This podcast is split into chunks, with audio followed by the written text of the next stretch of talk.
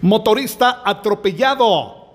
Camión cuyo conductor se fugó atropella a motorista en carretera de Santa Cruz del Quiché hacia Chichicastenango, provocándole varias lesiones en diferentes partes del cuerpo. El herido fue trasladado a un centro asistencial por bomberos voluntarios. Desde Emisoras Unidas Quiché reportó Carlos Recinos, primera en noticias, primera en deportes.